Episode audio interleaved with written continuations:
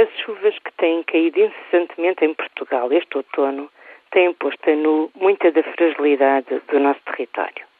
A ocupação que é feita das linhas d'água e a implantação de centros urbanos e de equipamentos sociais em leitos de cheia, bem como alguns outros problemas ligados com o dimensionamento das redes de saneamento básico, a inexistência de rede separativa, são disto exemplo.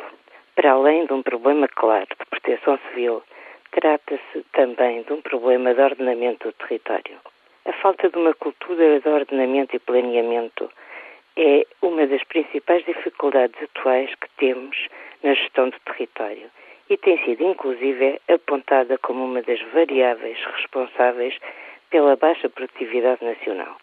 Daí que, depois de resolvidos os problemas de segurança e de saúde das populações, como consequências diretas destas enchentes e derrocadas, deveria ser aproveitado este tempo para que, de forma frontal e inequívoca, fosse avaliado o desordenamento a que chegamos e procurar perceber quais as causas de muitas destas tragédias e prevenir uma cura para a mesma.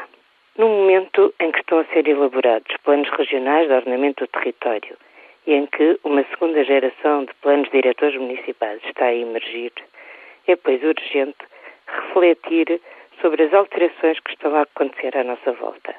É fundamental sair para a rua e observar in loco o resultado das enxurradas, das enchentes, dos desmoronamentos.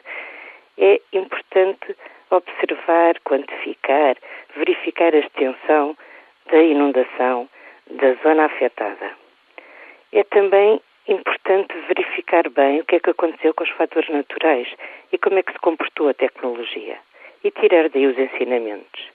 É preciso aplicá-los na organização do espaço, até porque os fenómenos climáticos extremos, tudo indica, vão passar a fazer parte do nosso cotidiano.